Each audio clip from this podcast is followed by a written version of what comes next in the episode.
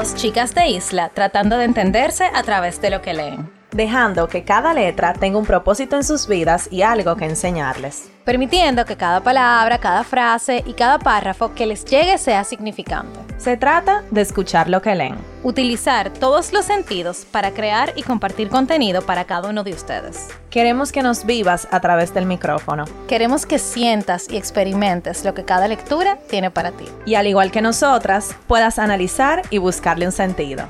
Estás escuchando Letras al Aire.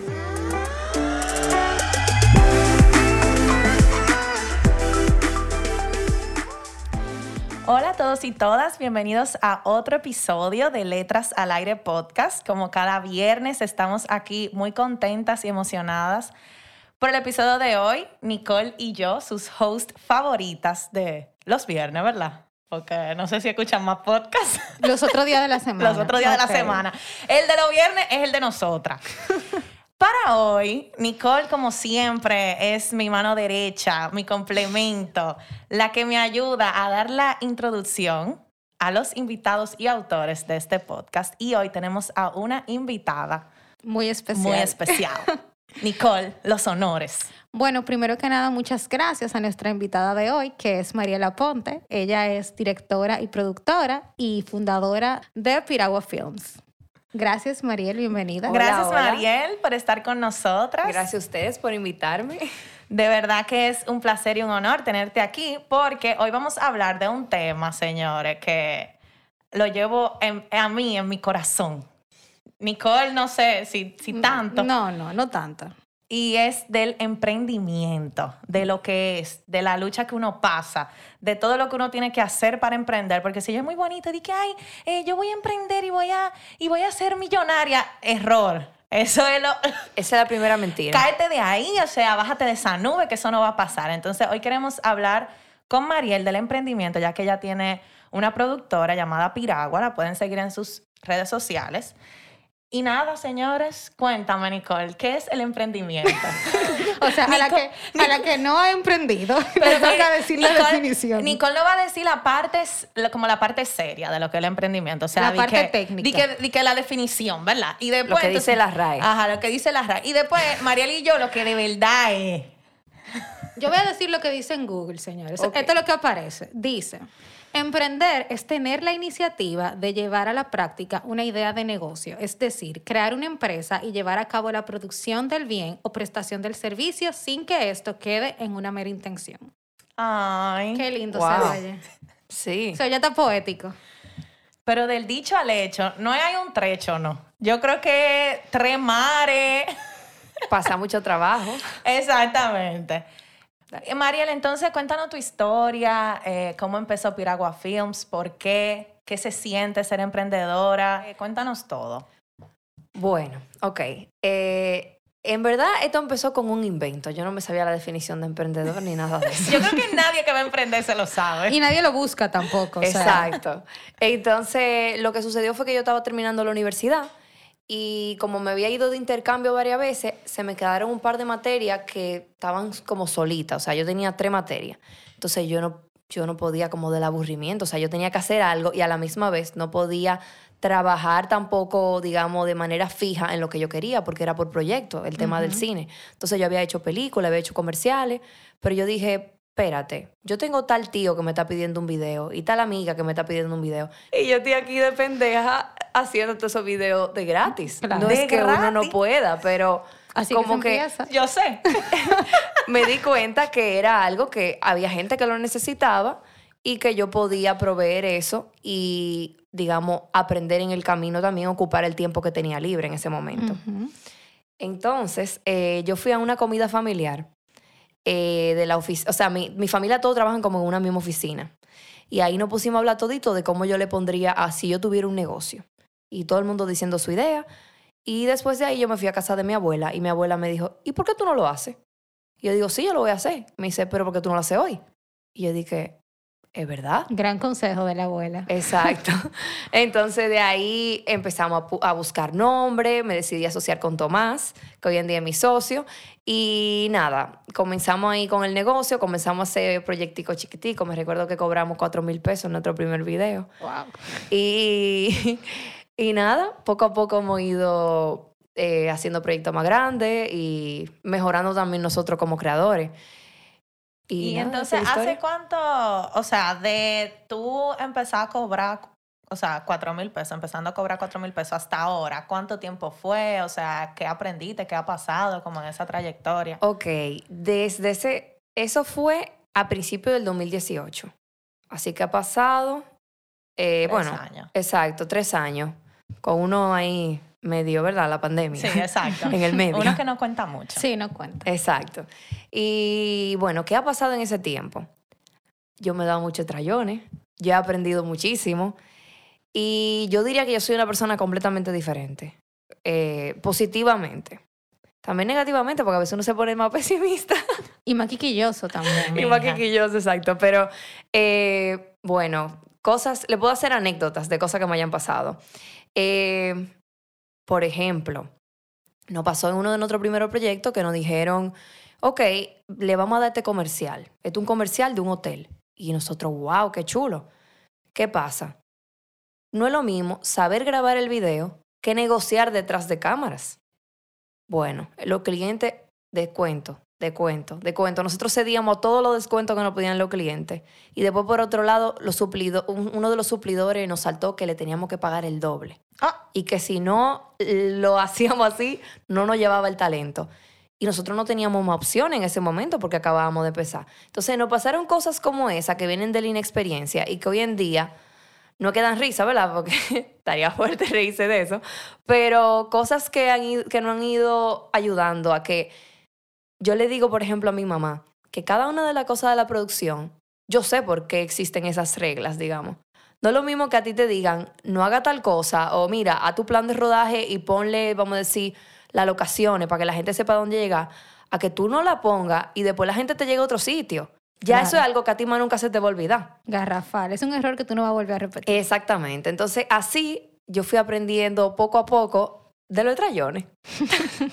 Y ahora tú te das menos, seguro. Sí, no, ya, ya hay cosas que, por ejemplo, me ha pasado que hay clientes que tienen productores internos y yo le digo, ah, miren, tene- tenemos que tener cuidado con tal cosa. Y ellos dicen, ay, yo no había pensado en eso. Y yo dije, ah, si tú supieras cómo lo aprendí yo.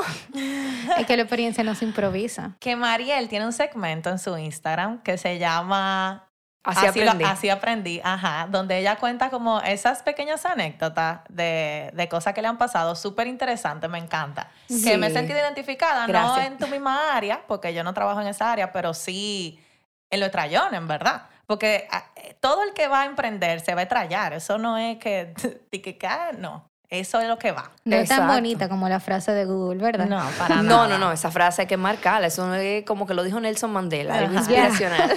Quizá de, ese mi- de esa misma época que la, que la tienen. Ay, Dios mío. Carol, cuéntanos de ti ahora. Bueno, mi historia, yo creo que yo, yo estoy un poco más para atrás que, que tú. O sea, yo no, estoy en pero la no así, parte- empezando, un poco más empezando. Un poco empezando, porque yo todavía estoy en, eso, en esas cosas de inexperiencia que me pasan. Mi emprendimiento, o sea, yo soy fotógrafa, y yo realmente no me lo había cogido tan en serio hasta que me votaron en pandemia. Eh, como a muchas personas, eh, perdimos nuestro empleo fijo y eso a mí me empujó a yo, ¿verdad?, darle para adelante a lo que yo quiero. O sea, yo siempre he pensado que a mí ser empleada no me gusta. O sea, eso era algo que desde siempre yo entré a ese trabajo sabiendo que iba a ser mi último trabajo.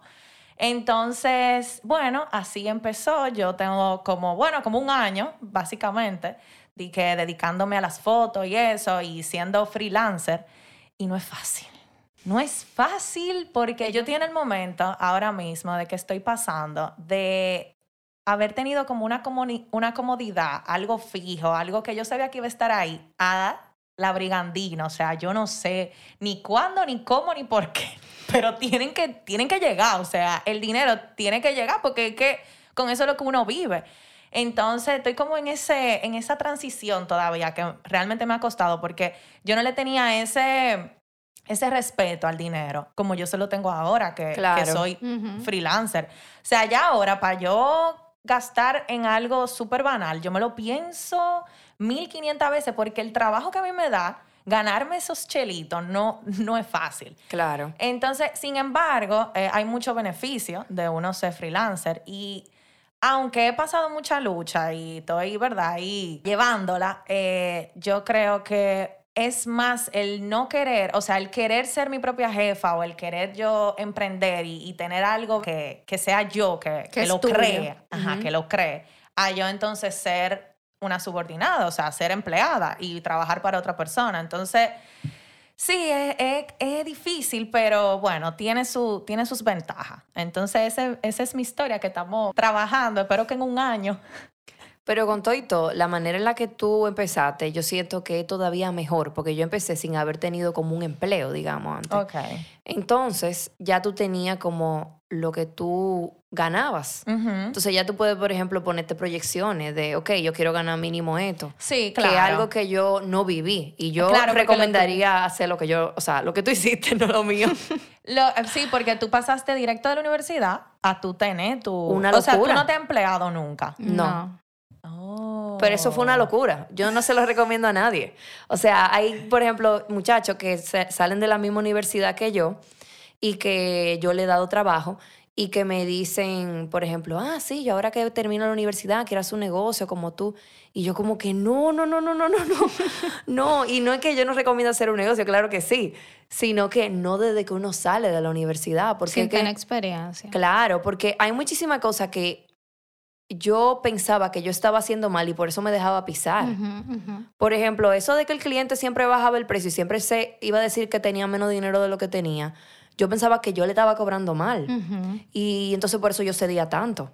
Lo mismo con la otra historia que conté. Entonces eso es fatal. no lo recomiendo. Bueno, yo que soy empleada y no he emprendido en ningún negocio, puedo decir que tiene sus beneficios como no los tiene. Por ejemplo, tú sabes que los 15 y los 30, ese dinero va a estar ahí seguro. Entonces, ese yo creo que es el único beneficio que siempre está presente. Ahora, tú tienes que levantar todos los días a un mismo horario y tener que cumplir un horario, a veces, porque me ha pasado, no teniendo nada que hacer o no teniendo cosas tan importantes que hacer ese día que tú puedes dejar para el otro día, tú tienes que cumplir con el horario. Entonces, la inflexibilidad de tu ser empleado es esa, de que tú no eres dueña, entonces tú tienes que cumplir con lo que los que están arriba quieren que tú hagas. Y a veces hasta lo que le da su gana, sin ningún sin ningún porqué ni ninguna razón hasta lógica. Sin ningún tipo de análisis. Y me pasó mucho con la pandemia porque yo empecé a trabajar desde la oficina donde yo estoy desde junio del año pasado. O sea que nosotros empezamos de una vez y fue porque los jefes dijeron, aquí va a empezar a trabajar todo el mundo. Nos rotábamos, sí, para que hubiera menos personal, pero yo estaba trabajando, pero yo estaba trabajando full. Entonces, quizá eso es algo que quizá en otro momento o quizá otra empresa hubiera dicho, bueno, vamos a esperar un poco, pero la cantidad de trabajo que había no era para yo trabajar desde mi casa.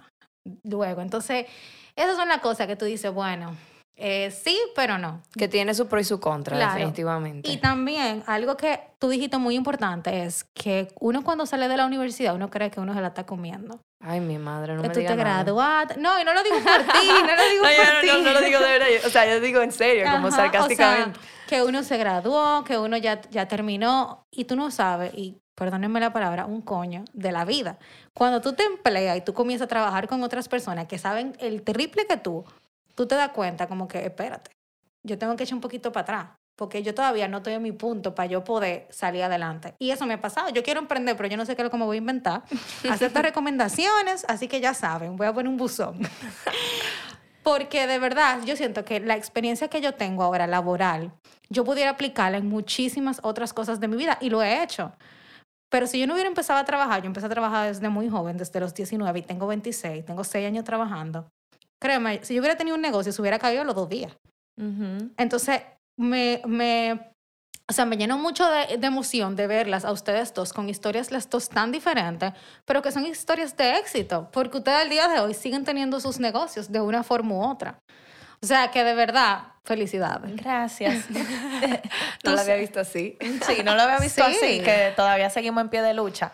Pero yo creo que o sea, y en mi caso, y, creo que tú también compartes ese sentimiento, que es como el tú querer, eh, como el tú querer emprender, es como, eh, es, lo que más pesa. ¿Tú entiendes? Es como, porque es que yo no me veo en un trabajo fijo. O sea, yo, yo no, lo, no lo visualizo. A mí no me pasa tanto por el estilo de vida, sino por, por el tema de, del crecimiento. Que a mí, o sea, me gustan mucho los negocios en general. A partir de esto, nunca me imaginé que me iban a gustar. Y como el hecho de poder ver, ok, cómo yo puedo escalar este negocio, cómo yo puedo hacer que llegue más lejos, cómo los recursos que yo tengo yo hago que, no sé, como eso como de construir algo. Como que eso, me, eso es lo que más me gusta. ¿Y tú crees, Mariel, que el emprender es para una persona, o sea, para un tipo de persona específica o todo el mundo pudiera emprender? Mariel acaba de levantar una ceja. Una ceja hasta, o ceja. hasta- Ceja. me quedé sin frente casi. Eh, bueno, yo creo en verdad que es para un tipo de persona. Yo también. Pero yo no creo tampoco que la personalidad de la gente, o sea, la personalidad no es fija. La gente también puede en un momento de su vida que no puede emprender y en otro momento. Sí, que puede evolucionar, que Exacto. le puede gustar. Pero yo veo el ejemplo muy claro en mi casa. Por ejemplo, mi papá es abogado, pero se inventa mucho negocio, también el tipo de trabajo que tiene re- eh, por proyecto, mientras que mi mamá es eh, química y ella es muy estructurada. Entonces yo sé que a lo mejor esa incertidumbre que causa el emprendimiento, a lo mejor la volvería loca. Igual que a mí. Entonces yo sé que eso, eso, eso tiene cierta dificultad. O por ejemplo, también yo he recibido de amigas mías, las que son como más estructuradas, me han preguntado cosas parecidas. Por ejemplo, una me preguntó, ¿y cómo tú, me, cómo tú te garantizas todos los meses un sueldo? Obviamente es una preocupación de todo el mundo, pero ella en específico es bastante, o sea, ella es bastante estructurada. Por ejemplo, otra me preguntó, eh, ¿y cómo tú puedes debiéndole, cómo tú puedes dormir debiéndole un suplidor, por ejemplo? Porque a veces uno le tiene que deber un suplidor porque el cliente no está pagado, por poner un ejemplo. Y uno tiene que desarrollar eso en la personalidad. Uno tiene que echar Vivir para con adelante. eso. Yo también pienso que no es para todo el mundo. Y también hay muchas personas que se sienten muy cómodos siendo empleadas. Por ejemplo, yo he conversado con personas que me han dicho, es que yo no dejo mi empleo por nada del mundo, porque después de las 5 yo soy libre. Pero yo lo veo al revés, es que de, de 8 a 5 yo no soy mía. Es como de otra gente. Entonces, es como esa mentalidad. Y hay gente que... mm, mm, no, Sí, no que le viven- hablen de eso. No, y que hay trabajos buenos. O sea, señores, ser empleado de empresas privadas y del gobierno tiene mucho beneficio. O sea, Claro. tú sabes que tú vas a tener, vuelvo y digo, tu dinero. Hay empresas que te pagan un seguro, hay empresas que te dan combustible, hay empresas que le pagan las universidades a los hijos. Sí. O sea, tú lo ves así, tú dices, espérate. Tú tienes mucho beneficio. Tú tienes mucho beneficio, pero tú eres prestado. O sea, tú le estás prestando tu tiempo a alguien. Y al final, si tú quieres vivir con eso y tú, eres conforme, tú estás conforme con eso, perfecto. Si no, eh, Carol y Mariel están aquí para darles más tips. También otro beneficio que he visto del empleo, el tema de como estar en comunidad, el hecho de que la gente desarrolla amistad dentro del trabajo Ah, sí. y eso es algo que la gente no ve en mi día a día, pero mucho yo me paso mucho tiempo sola. Está bien, yo tengo ro- rodajes y cosas, pero hay mucho tiempo que yo tengo que dedicarle a mandarle, por ejemplo, algo a la contable, por poner un ejemplo, y ese tiempo yo estoy sola. Ujú. Entonces, ese, eh, o sea, eso es algo que la gente no se imagina también, que es un beneficio de un, de un empleo. Me imagino que te pasa igual, a Sí. ti, Carol, editando o lo que Sí, fuera. Yo estoy casi todo el tiempo sola. Y una vez se siente que se va a volver loco. Ajá. Y por ejemplo, algo que yo extraño mucho de mi empleo es eso, es el ambiente, la gente, los chistes. Uno puede hacer break y irse a, a merendar. O sea, eso no me pasa ahora. Ujú. Y ustedes que ya han emprendido y siguen en pie con sus negocios, ya hablamos un poco de los beneficios que trae. Eh, pero si pudiéramos resumirlo, no sé. Espérate, un beneficio, que esto es una anécdota. Eh, el otro día vino una tormenta eh, para acá y, eh, o sea, era día de trabajo, era como un miércoles. Y yo me Ujú. acuerdo, yo se lo dije a Nicole porque para mí fue impactante. Y yo me acuerdo que mi alarma, yo pongo una alarma y sonó. Y yo abrí los ojos y estaba negro. Y yo, señores, apagué la alarma y pude dormir 20 minutos más porque yo quise. Para mí eso fue, o sea, yo estaba feliz. Ese día yo estuve feliz por eso, que eso es un beneficio. O sea, tú poder disponer de tu tiempo como tú entiendas. Claro, o sea, yo me puedo acotar a las 10, 11 de la noche y trabajo los domingos y los sábados. Pero es como, como esas pequeñas cositas que uno puede darse el lujo de hacer con su tiempo. Eso para mí es un beneficio. Yo creo que es el mejor de los beneficios ahora mismo. Sí, Yo tú manejas tu siento tiempo, es que- importante. Sí, claro. Y yo siento también que otro beneficio que yo le he visto es el tema de bueno, ya yo lo dije ahorita, el tema de como ir construyendo algo. Por Ah, sí. ejemplo, me ha pasado que después me presentan a alguien y yo digo, me dicen, ah, ella es fulana de, de tal lugar y como que ya yo tengo un portafolio. Eso se puede hacer de manera personal, pero a través del negocio, o sea, de un negocio en vez de como freelancer, yo he podido darle trabajo a, a compañeros. Eso para mí ha sido súper positivo. Claro. Porque el ver que yo pueda, por ejemplo, que yo sepa que, vamos a decir, un amigo mío que se llama Miguel quiere ser fotógrafo y con el tiempo ha ido mejorando y puede hacerle ese trabajo al cliente, el poder incluirlo en un proyecto sea algo súper satisfactorio para mí. Claro, porque tú estás ayudando y dejando por medio de, de- de tu creación a un granito de arena positivo en la comunidad. Y también en el área, en, en esta área de nosotras, Carol, yo siento que el tema de la creatividad, eso yo creo que es la parte más grande. O sea, el hecho de que yo estoy dirigiendo estos proyectos, que yo sé que no me lo darían a dirigir en una empresa si yo entrara como empleada. Probablemente. Entonces, yo siento que yo di un brinco en, en cierto sentido. Por ejemplo, me pasó los otros días que yo me encontré de nuevo a un muchacho que había trabajado conmigo en un comercial antes, eh, cuando estaba en la universidad. Y él todavía estaba en la misma, en la misma área que yo había estado y ahora yo lo estaba dirigiendo. Y eso fue como que, wow, si yo no hubiese hecho el negocio, yo no hubiese estado aquí ahora mismo dirigiéndolo a él. Y como que eso me dio como perspectiva. Y hablando tú de eso ahora, es como tú no tienes límite para crecer.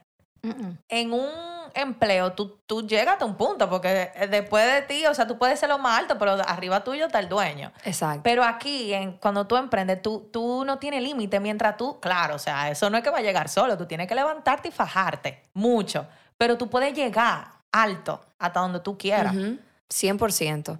Y algo que yo no sabía es que, por ejemplo, yo pensaba al principio que si yo me le ponía el esfuerzo, yo iba a llegar lejos, pero me pasó que yo tuve que educarme en el área de emprendimiento. Y al principio a mí me daba como, como que, ay Dios, y voy a estar como esta gente que tienen como un culto, que son emprendedores y tienen, ustedes entienden, ¿verdad? Sí, sí. Pero nada que ver, nada que ver. Entonces conocí mucha gente que tenían, que tenían, digamos, que me podía identificar. Y eso me ayudó muchísimo y me ha ayudado a crecer muchísimo más rápido, aprender de, de, de la parte de los negocios. Wow, qué positivo todo esto. Y hablan, ya hablamos un poco de esos beneficios. Ahora, ¿dónde que se complica el asunto? Cuéntame, ¿qué, qué es lo que los oyentes y yo, porque es verdad, si yo quiero emprender en algún, algún día, necesitamos saber de emprender? Y no nada más la cosa buena, sino como esas, esos pequeños tips que nunca les dijeron. Ah, yo tengo uno que tiene que ser el primero. Dale. Que si no deja dinero es un hobby. Ay, Dios mío. Ese es el principal consejo a una gente que vaya a emprender. Eh, a mí me lo dijeron una vez y yo dije, wow, en verdad. Y ese, eh, ahí yo me di cuenta que algo tenía que cambiar. Claro. Entonces yo creo que ese, eso es lo primero. Tiene que retribuirse monetariamente, claro. Porque es que si no, entonces cómo uno va a crecer, lamentablemente. Claro, y que por ejemplo, al principio me pasaba que yo estaba súper cansada y no estaba generando la cantidad de dinero que quería. Y mi papá un día me dijo, mira, tú sabes que tú estás trabajando para estar cansada. Y yo dije, ¿cómo así? Me dice, bueno, tú estás cansada y no tienes dinero. Si te hubiese quedado en tu cama, por lo menos no estaría cansada. y yo dije, ok, es verdad. Y entonces, ¿qué tú empezaste a hacer? Que, que tú dirías que cambió eso. Bueno, Darte tu valor.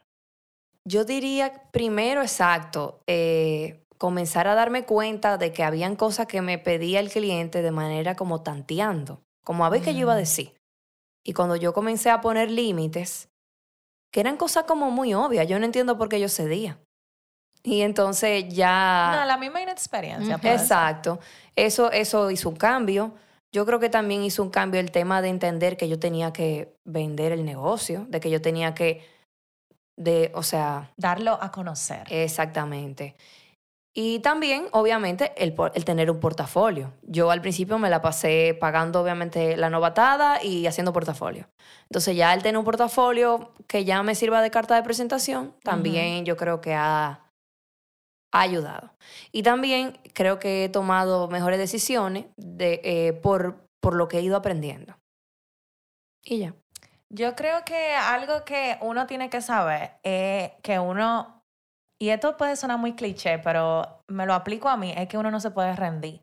O sea, es tú todos los días levantarte y, y, y hacer algo. Que con eso viene otra, otro consejo que no me acuerdo si fue que me lo dieron o lo escuché por ahí, que era que cada día de la semana tú te lo tomes para tu negocio. O sea, no para tú trabajarle al cliente ni para tú entregar trabajo, sino para ti, para tu negocio, para cómo tú vas, o sea, qué tú vas a publicar, qué tú, qué, una página web, o qué tú vas a hacer, o cómo tú vas a arreglar lo que sea. O sea, hay como mejorar el negocio, que yo creo que uno, o por lo menos a mí me pasaba que yo me lo tomaba por sentado eso, y de repente, por ejemplo, me pedían algo a alguien y yo no tenía que mandarle.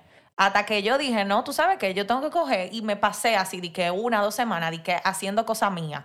Todo lo mío, que si logo, o sea, cosas que, que en verdad uno cree que son de que disparate, pero no. Es que eso es de la cosa más importante que Ajá. hay. Yo me recuerdo una vez una gente que me dio un consejo y me dijo, cuando tú vayas a cobrar, eh, si tú no tienes quien te cobre, ponga a tu abuela y que tu abuela cobre por ti, porque te van a respetar más. ¿Y ustedes saben qué? ¿Es verdad? Y ya, gracias a Dios, he, he generado, digamos, un equipo que me ayuda en algunas tareas. Pero al principio, señores, esto estoy diciendo mi truco, pero de verdad yo, yo ponía a mi abuela a cobrar. Y mi abuela llamaba, miren, la señorita María, no sé cuánto. Porque que la gente, no, si no, no te respeta. No te toma en serio. Pero es que es una de las cosas. Cuando tú estás emprendiendo, y más cuando tú empiezas solo o sola, tú tienes que hacerlo todo. Porque es que tú no tienes dinero para pagarle a una gente. No. Exacto. Entonces, Tú casi no tienes dinero para pagarte a ti. Imagínate Exactamente. de que una gente. Esa- Entonces uno tiene que aux- auxiliarse de eso mismo, de tus familiares que te pueden ayudar. O sea, ponga a tu hermanita, ponga a tu abuela, ponga una prima, a que haga dos llamadas. Eso no le quita peso a nadie. O sea, Claro. Carol, si tú quieres cobrar, tú me dices que yo llamo. Ok. Eso es importante. Bueno, Mariel, todos nuestros invitados eh, pasan por un pequeño segmento que son preguntas random. Entonces tú elegir un número porque hacemos Del una- 1 al 3. Espérate, del 1 al 3. Y tú vas a elegir. Son preguntas que no tienen nada que ver con lo que estamos hablando. O sea, que te puede salir lo que sea. Mente abierta. Tú elegir un número y vas a responder la pregunta. Ok. Em, tres. ¿Qué es lo más loco que has hecho por amor? Ay, Dios, yo soy tan aburrida, señores. yo creo que esa es la peor pregunta para mí. Yo soy, yo soy muy aburrida. Yo no sé si yo he hecho nada loco. Elijo otro número. No. Ah, Nicole. Es que de verdad yo creo que yo no he hecho nada loco así de que por el amor. amor. El amor llegó así, di que llegó. Ah, bueno, yo sé. Yo, yo he escrito, yo comencé desde que yo tenía 15 años un documento donde yo escribía cartas de cosas que yo no podía decir. Y hoy en día el documento tiene como 32 páginas. ¿Cómo así? De cosas que tú no podías decir. O sea, como, por ejemplo, si me gustaba un muchacho y yo Ah, no sé, como un yo no me atrevía a decir, sí, pero no era como un diario, era como, Era como- destinado a la persona. ok, como una carta, exacto. Exacto. Entonces, así, así yo vi, y así han pasado los años, y el documento tiene 32 páginas de, de, de Cosas- todas las historias de amor que yo he vivido. Ah, pero son muchas. Bueno, pero no O es son que, largas, o son sea, largas. tal vez no era una historia que se concretaba, sino que tú Mm. como como si Lo yo tenía sentías. 14, cuando yo tenía 14. Entonces, por ejemplo, yo me enamoraba de un muchachito, lo escribía. Después entonces ya no me gustaba, lo escribía. Y así, disparate de niña. Muy bien. Bueno, Mariel, tú sabes que nuestro podcast es sobre lecturas. No hemos hablado nada sobre eso, pero quisiéramos saber si tú crees que uno puede aprender a emprender a través de la lectura. Si tú entiendes que es una buena herramienta, si lo has puesto en práctica y eso. Yo creo que sí, yo creo que hay cosas que en mi experiencia yo he aprendido, eh, a mí me gusta hacer mucha pregunta, entonces el libro a veces no tiene esa interacción, pero sí he aprendido mucho de libros, principalmente de la parte, digamos, de la actitud. Eso, me ayuda, eso sí me ha ayudado mucho. Como de la parte de la actitud que uno tiene que tener y no sé cuánto. No es que yo me estaba leyendo un libro que decía, mantente positivo y, y prendiendo vela y cosas, no eso. Sino como eh, estrategias específicas. Ujú. Por ejemplo, hay un libro que yo me leí que me ha ayudado muchísimo que se llama Real Artists Don't Starve. Y ese libro... En eh, español, los verdaderos artistas no pasan hambre. Exacto. Exacto. Eh, y yo decidí leerme ese libro porque yo estaba escuchando un podcast, precisamente, eh, que se llama The Film Hustle, creo que se llama. Y ahí invitaron a ese, al muchacho que escribió eso. Y yo dije, ah, mira, suena interesante, déjame leérmelo. Y de ahí él comenzó a hablar de todas las cosas, o sea, él estudió diferentes artistas a través de la historia y vio qué tenían en común esos artistas que habían triunfado para no morirse de hambre. Entonces yo dije, espérate, a mí siempre me han dicho que los artistas se mueren de sí, hambre. full. Entonces yo, y más que mi papá es abogado y mi mamá es química. O Son sea, profesiones como muy clásicas. claro. Entonces yo decidí le- leerme ese libro y me encantó. O sea, yo aprendí muchísimo. Y lo que me gustó es que estaba basado en historias reales, en cosas concretas. Como les dije, no di que mantén una actitud positiva y todo saldrá bien. No. Entonces, eh, por ejemplo, una de las cosas que ellos contaban, eh, que el, el autor contaba, es, la, por ejemplo, de dónde viene la idea de que el artista se muere de hambre. Y eso me abrió la mente. Por ejemplo, él cuenta la historia de, de cómo, de la ópera La Bohème, y cómo en esa ópera se resaltaba ese estilo de vida donde había que sufrir para hacer buen arte. Ajá. Mm, Y yo, lamentablemente, no creo en eso. Si yo tengo que sufrir, yo hago otra Tipo cosa. Frida Kahlo, señores. Bueno, pero a ella le tocó sufrir. Exacto. Sí, ella pero lo ella, eligió. ella no lo eligió, ¿verdad? Sí, porque no es lo mismo sufrir por de- decidir sufrir para hacer buen arte que convertir el sufrimiento en arte, arte, sí. que es algo totalmente diferente. Totalmente. Yo creo más en lo segundo. Claro, sí, totalmente. Por eso cuando me enamoraba de un muchachito le hacía su poema y su cosa, porque, ¿verdad? La convertí en arte ahí mismo. Exacto. Una de las historias que cuenta el libro es la historia de que Picasso, el pintor, decía que él iba a hacer cuanto dinero él pudiera. Y que mucha gente no sabe eso. Y ven como, ay, Picasso, el gran artista, artista, no sé qué. Y no se imaginan que el tipo tenía muy claro que eso era un negocio. No estamos diciendo que él iba a hacer las cosas mal hechas, pero él sabía que para seguir dedicándose a eso tenía que hacer dinero, pues si no iba a tener que ocupar su tiempo en algo más porque había que comer. Claro. Y también otra cosa que me enseñó el libro fue el tema de eh, mantenerse en comunidad. Y por ejemplo, me pasó que yo estaba terminando justamente cuando me lo leí una clase de escritura. Y la clase, y decía en el libro que el que escribió The Hobbit, eh, es- se dice que él escribió la mayoría de su libro el miércoles antes de juntarse con sus compañeros de escritura, porque ellos compartían todos los jueves, creo que era jueves, eh, lo que habían escrito.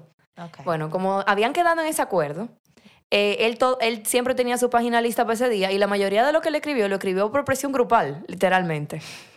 Entonces yo dije, Wow. ok, pues déjame hacer mi grupo de estudios si yo quiero seguir escribiendo una película algún día. Entonces eso me fue ayudando a desarrollar diferentes estrategias que me ayudaran primero a tomarme más en serio. En mi caso fue arte porque es el, la- el área que yo estoy, pero me ayudaron a ver todo como un negocio. También la parte de mercadear tu trabajo. Por ejemplo, él decía en una que el público es agradecido, que uno tiene que practicar delante del público y que después el público se siente como que tú eres su sobrino y dice, ah, mira, fulanito sacó otra canción. Por ejemplo, a mí me pasa eso con Camilo, que yo veía desde antes los Camilo, eh, videos de Camilo y Eva Luna y ahora yo cada vez que veo que saca una canción, yo estoy, ay Dios, yo siento que él es primo mío ya. Y entonces uno a veces, por ejemplo, tiene un video y dice, ay, no, no lo voy a sacar porque no está tan bueno. No, Sácalo. Sácalo. sácalo. Ajá. Y dale, Mm. dale mercadeo, no te diga que, que no, que hay que ser humilde, no. El si se es demasiado humilde, uno se muere de hambre. Ajá. Porque nadie sabe lo que uno sabe, hacer. sabe. Y lo último que uno posteó, eso es lo que la gente cree que uno sabe hacer. Claro, ya lo sabes, eso es así. Literal. O sea, se meten en tu Instagram y dicen, ah, no, mira, esa, esa, esa empresa quebró. Tiene dos años que no sube nada. Exacto. Entonces, ese libro me cambió la manera de ver lo que yo hago. Wow. Buenas. Lo vamos a poner en nuestro newsletter, eh, el libro, para que sepan cuál es. Sí, y tú sabes que, aunque no es un emprendimiento económico, nosotras con el podcast, bien como mi tú hermana. dijiste, Todavía, todavía. bueno, Todavía. aunque no- no es económico, no está monetizado todavía, nosotras, como tú dices, no tenemos que esforzar toda la semana para sacar un episodio. Eso no puede faltar. Entonces, ya cuando tú te pones metas a corto plazo, tú puedes ir diciendo tú misma, como que bueno, el viernes nosotros tenemos que sacar un episodio. Sea de lo que sea, ese episodio tiene que estar ahí. Y ustedes dos se sirven de accountability también. Exactamente. Entonces, a, eso voy. De eso que tú dices, de tener como tu grupo de estudio, tu grupo de lectura, tu grupo de lo que sea, que te dé ese apoyo, eso es importante. Esa comunidad, crea, o sea, reúnete con personas que te sumen en lo que tú estás haciendo en tu negocio. Que a veces yo creo que eso es lo que le falta a la gente que quiere emprender, que quieren, y yo sería una de esas, quieren hacerlo todo solo. Yo lo voy a hacer todo sola. Y tú solo no, no, puedes, porque es que en la vida uno no llega para estar solo, sino para encontrar personas que te aporten de una forma u otra. Y hay gente que sabe más que uno de muchísimas cosas. Entonces uno está haciendo su trabajo, digamos, peor de lo que hubiese quedado si otra persona aportara. Exacto. Exacto. Es una muy buena manera de verlo, en verdad. Bueno, y aquí creo que hemos dado demasiados consejos y demasiadas enseñanzas y experiencias, pero quisiera que cada una de ustedes eh, pudiera dar una recomendación o una frase de aliento a todos los oyentes sobre emprender. ¿Qué ustedes les recomendarían o qué ustedes tienen como últimas palabras? Aquí pusieron una cara, esta mujer. Está comprometedor eso. Yo creo que cuando uno va a emprender, uno tiene que, se puede oír como muy simple, pero es, real. Uno tiene que como emprender en su pasión o en algo que, que te llene y te guste, que aunque lo, lo vamos a convertir en dinero, porque es verdad, hay que vivir, que si no te dan dinero, tú lo harías como sea. Entonces, eso es algo que para mí es esencial, porque si yo estoy haciendo todo este esfuerzo por algo que ni siquiera me gusta, entonces, ¿para qué lo estoy haciendo? Yo con eso me acuerdo de que yo hice un mini emprendimiento de unas sangrías, señores. Yo vendía sangría hace como dos años. Y señores, las sangrías eran buenas, eh, la idea estaba perísima, tenían una personalidad, o sea, estaban súper chulas. Y yo me fajaba, porque esa fue la primera vez que yo me choqué con la realidad de lo que es emprender, que aunque era un producto sumamente simple, señores, fue un lío, un liazo, uno vende tres potes de sangría. Y yo dije, tú sabes que yo no, yo no voy a vender sangría mi vida entera, esto no es lo que yo quiero, yo, o sea, yo, yo no soy catadora de nada, o sea, esto no es lo que yo quiero, yo no voy a seguir dando este esfuerzo por algo que yo ni siquiera quiero hacer. Y ahí mismo se cayó ese negocio, o sea, ahí mismo se cayó. Entonces yo creo que cuando tú vayas a emprender, que tú sepas muy bien que lo que tú estés haciendo es algo que te llene el alma, el corazón y todo. Yo creo que esa es mi recomendación. Wow. Entonces dime la pregunta. Oye, fue tan bueno tu consejo que a Mariel se le olvidó. Sí, es verdad. Es que llorar por algo que uno ni quiere. Porque hay que llorar también. Bastante. No, la pregunta es una pequeña frase o una pequeña, una pequeña recomendación para cualquier persona que esté oyendo el episodio y quiera emprender. Bueno, eh, la idea que yo quisiera que la gente se quedara es básicamente lo que me dijo mi abuela para empezar y lo que yo tengo que estar aplicando todavía hoy en día. Y es que ella me dijo, ¿por qué tú no lo haces hoy? Y así mismo pasa no solamente con que, ok, empieza hoy, o sea, ¿por qué es lo que tú tanto estás esperando para, para empezar? Porque si tú hubiese empezado antes, ya tú hubiese estado en otro sitio hoy. Entonces, aparte de eso, eh, también pasa con las cosas que uno posterga de adentro del negocio. No es lo mismo trabajar para los clientes, como decía Carol, que trabajar para tu negocio. Entonces, si por ejemplo tú dices, a mí me encanta eso, decirle a la gente, por ejemplo, una amiga mía, ay, voy a tener una página web. Y después yo digo, ¿pero y cuándo? O sea, como que, ok, eso suena chulísimo, le conté la idea y me emocioné contándola, pero, pero ¿por qué tú no la haces hoy? Entonces, si hoy no tiene mucho tiempo, vuélvelo diferentes acciones pequeñas eh, vuélvelo, eh, pártelo en partes. busca cuál va a ser el nombre de la página web, después busca dónde la va a armar, después busca un diseño que te guste. Y así sucesivamente todos los días busca hacer algo que te lleve a donde tú quieres llegar. Y tengo otra última idea que me dijeron y que esa, eso me impactó demasiado. Yo me recuerdo que yo una vez le dije a una de mis mentoras cuando yo entré como un programa de negocio, yo le, me preguntaron que cuál era mi mayor miedo. Y yo le dije que terminara haciendo videos que no me gustaran. Como no que me quedaran mal, no, sino el tipo de videos que no me gustaban. Y ella me dijo, ella me jaló aparte y me dijo, mira, encárgate de tú hacer un plan de para dónde que tú quieres ir y comienza a hacer lo que tú quieras hacer ya. ¿Tú sabes por qué? Porque después tú te vas a ver dentro de muchísimos años haciendo lo que no te gusta y tú y, se, y, te, y te vas a como quedar encerrada de tu propio emprendimiento. O sea, tu propio emprendimiento se puede convertir también en un encierro si tú no lo llevas hacia lo que tú de verdad quieres hacer. Y si tú en el camino, porque al principio hay que hacer muchas cosas que a uno no le gusta, pero después con el tiempo hay que saber decirle no a muchos proyectos para uno encaminarlo a la visión que uno tiene. Porque si no es lo mismo que tener que ser empleado. Entonces, eso, eso me cambió muchísimo, la manera en la que yo veo, la, digamos, las metas que uno se traza y los objetivos en general. Buenísimo. Wow, sí, súper bueno. Bueno, yo creo que aquí hemos hablado de todo. Eh, yo no tengo como un consejo porque no he emprendido, pero sí pudiera decir que, señores, sea lo que ustedes, sea lo que sea que ustedes estén haciendo, sea, emplea, sea ser empleado o estar emprendiendo un negocio, háganlo con el corazón y den su 100. Porque el día de mañana usted no sabe dónde usted va a estar. Y hay algo que siempre me han dicho sobre el tema de ser empleado y es que siempre es mejor irse por la puerta grande que por la puerta chiquita. Entonces, nada, vamos a aplicarnos todos esos consejos. Entonces, nada, le agradecemos nuevamente a Mariel por su tiempo. Eh, ya saben que la pueden encontrar en arroba Piragua en Instagram.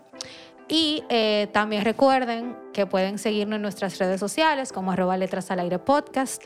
Si tienen alguna anécdota de emprender, nos las pueden compartir por DM o no, a nuestro correo en letrasalairepodcast.gmail.com. Pueden suscribirse a nuestro newsletter, le vamos a compartir toda la información de Mariel y un poquito de lo que hemos hablado el día de hoy. Y también pueden agregarse a nuestro club de libros que está en el link de nuestra bio. Así que nada, nos escuchamos el próximo viernes. Bye. Bye.